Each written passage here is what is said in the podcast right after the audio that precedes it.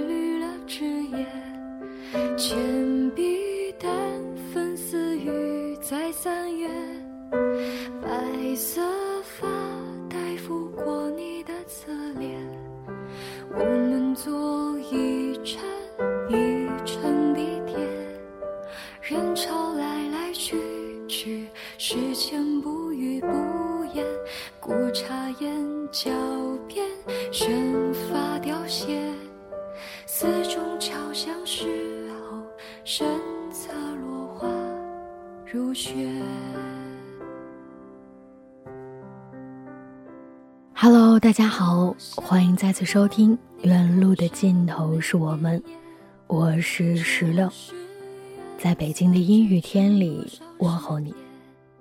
最近你过得好吗？你那儿的天气还好吗？今天的节目中，想要跟大家分享到的是林徽因的《你是人间四月天》中的一篇散文，一片阳光，希望你会喜欢。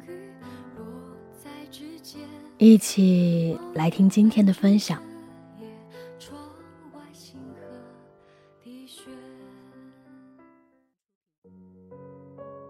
放了假，春初的日子松弛下来。将午未午时候的阳光橙黄的一片，由窗棂横进到室内，晶莹的四处散射。我有点发怔，习惯的在沉寂中惊讶我的周围。我望着太阳那湛明的体质，想要辩驳它那交织绚烂的色泽，追逐它那不着痕迹的流动。看它洁净的映到书桌上时。我感到桌面上平铺着一种恬静，一种精神上的豪心，情趣上的闲逸，亦或所谓窗明几净。那里默守着神秘的期待，漾开诗的气氛。那种静，在静里似可听到那一处称从的泉流，和这仿佛是断续的琴声。低诉着一个幽读者自悟的音调。看到这同一片阳光射到地上时，我感到地面上花影浮动，暗香吹拂左右。人随着晌午的光霭花气在变换，那种动柔谐婉转，有如无声音乐，令人悠然轻快，不自觉地脱落伤愁。至多在悠扬理智的客观里，使我偶一回头，看着过去幼年记忆不履所留的残迹，有点惋惜时间，微微怪时间不能保存情绪，保存那一切情绪所曾流失的境界。倚在软椅上，不但奢侈，也许更是一种过失，有闲的过失。但东坡的辩护，“懒者常似镜，镜起懒者图”，不是没有道理。如果此刻不以踏上而进，则方才情绪所兜的小小圈子便无条件的失落了去。人家就不可惜他，自己却实在不能不感到这种亲密的损失的可哀。就说它是情绪上的小小旅行吧，不走并无不可。不过走走未时，不是更好？归根说，我们活在这世上，到底最珍惜一些什么？果真珍惜万物之灵的人活动所产生的种种所谓人类文化，这人类文化到底又靠一些什么？我们怀疑，或许就是人身上那一撮精神同机体的感觉，生理、心理所共起的情感，所激发出的一串行为，所聚敛的一点智慧，那么一点点人之所以为人的表现。宇宙万物客观的本无所可珍惜，反映在人性上的山川草木禽兽，才开始有了秀丽，有了气质，有了灵犀。反映在人性上的自己更不用说，没有人的感觉，人的情感，即便有自然，也就没有自然的美，智或神方面，更无所谓人的智慧。人的创造，人的一切生活艺术的表现。这样说来，谁该比起自己感觉上的小小旅行？为壮壮自己胆子，我们更应该相信，唯其人类有这类情绪的驰骋，实际的世间才更续着产生我们精神所寄托的文物精粹。此刻，我竟可以微微一咳嗽。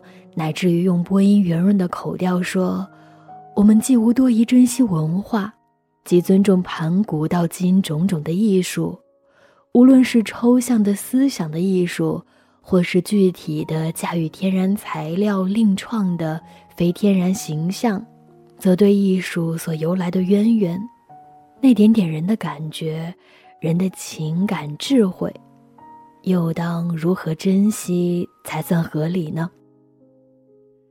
但是情绪的驰骋显然不是诗或画或任何其他艺术建造的完成，这驰骋此刻虽占了自己生活的若干时间，却并不在空间里占任何一个小小的位置。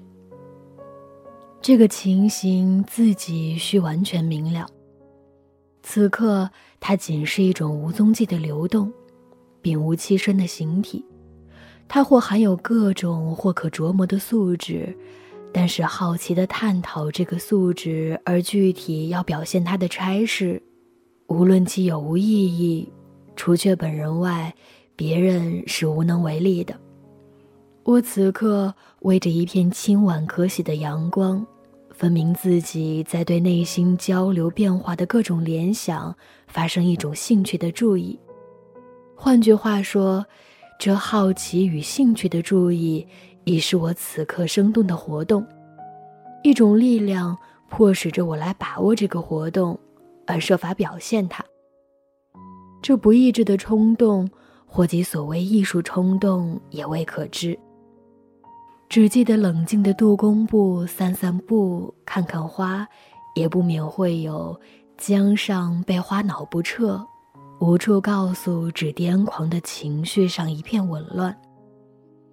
玲珑煦暖的阳光照人面前，那美的感人力量就不减于花，不容我生硬的自己把情绪分化为有闲与实际两种，而权其轻重，然后再决定取舍的。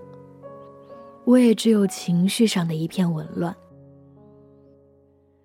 情绪的旅行本偶然的事，今天一开头并为着这一篇春初晌午的阳光，现在也还是为着它。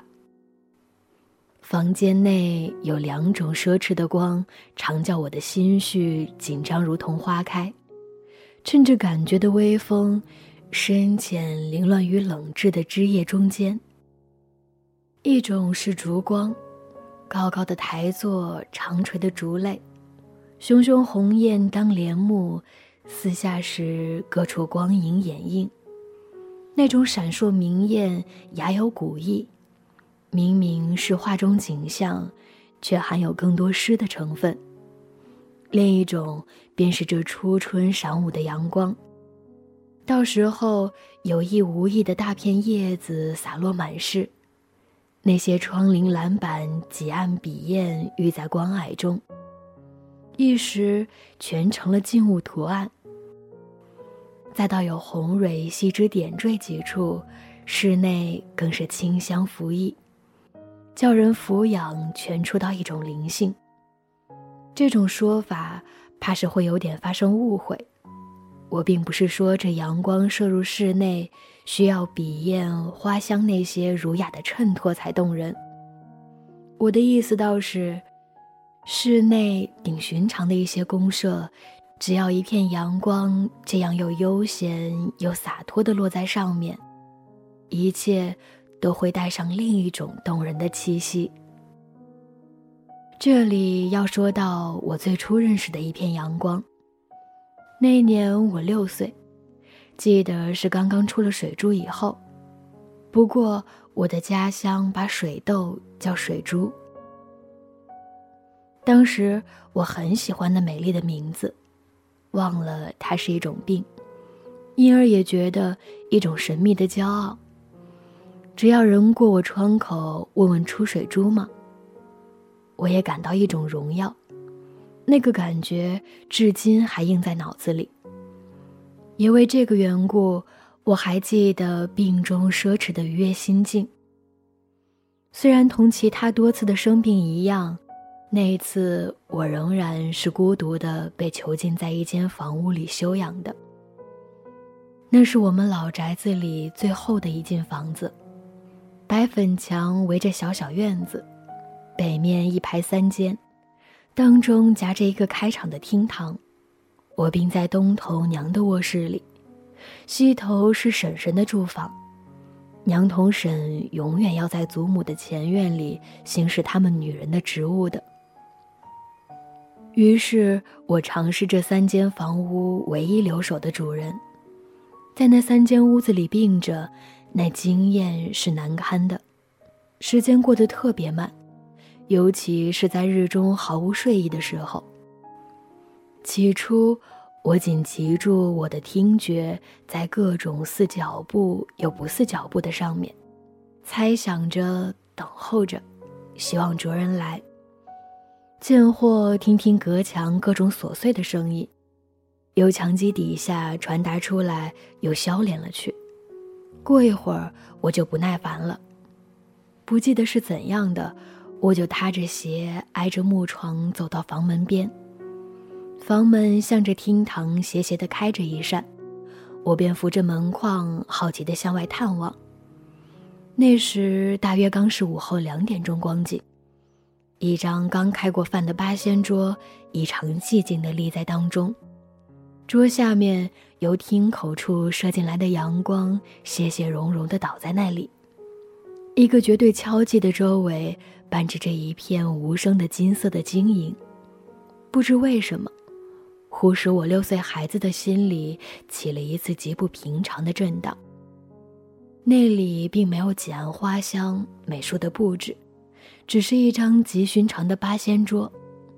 如果我的记忆没有错，那上面在不多的时间以前，是刚陈列过咸鱼、酱菜一类。极寻常简朴的午餐的，小孩子的心却呆了，或许两只眼睛倒张大一点，四处的望，似乎在寻觅着一个问题的答案：为什么那片阳光美得那样动人？我记得我爬到房内窗前的桌子上坐着，有意无意的望望窗外，院里粉墙疏影同室内那片金色和煦。决然不同趣味。顺便，我翻开手边娘梳妆用的旧式镜箱，又上下摇动那小排状抽屉，同那刻成花篮形小铜坠子，不时听雀跃过之清脆的鸟语，心里却仍为那片阳光引着一片模糊的疑问。时间经过二十多年，直到今天。又是这样一泻阳光，一片不可琢磨、不可思议流动的而又恬静的瑰宝。我才明白，我那问题是永远没有答案的。事实上，仅是如此。一张孤独的桌，一角寂寞的厅堂，一只灵巧的静香，或窗外断续的鸟语，和水珠那美丽小孩子的病名，便凑巧永远同初春进晨的阳光，整整复斜斜的，成了我回忆中极自然的联想。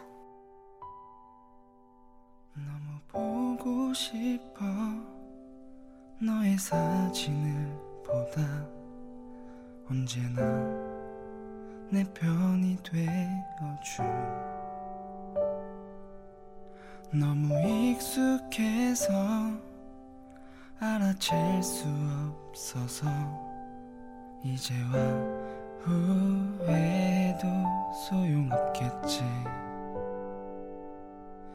밤만 되면 밤만 되면 보고 싶어. 보고 싶어. 너를 안고 있던 그날 밤 그날처럼.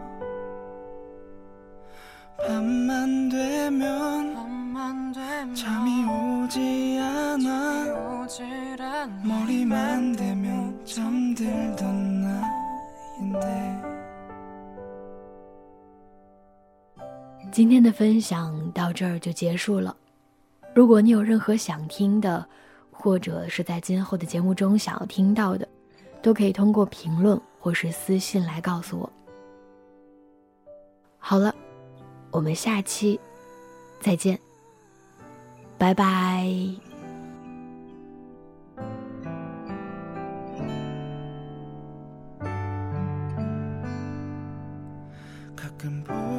싶어. 너를 그리워하다. 언제나 내 안에 담아둔 가끔 듣고 싶어. 너를 만나게 되면 사랑한단 말.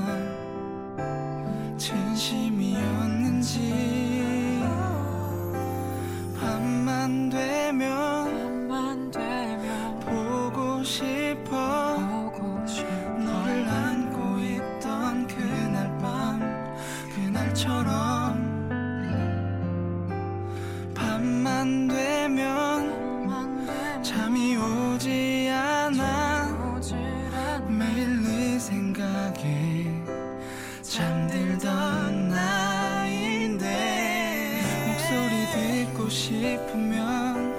전화했겠지. 내가 보고 싶으면 보러 왔겠지. 너무 사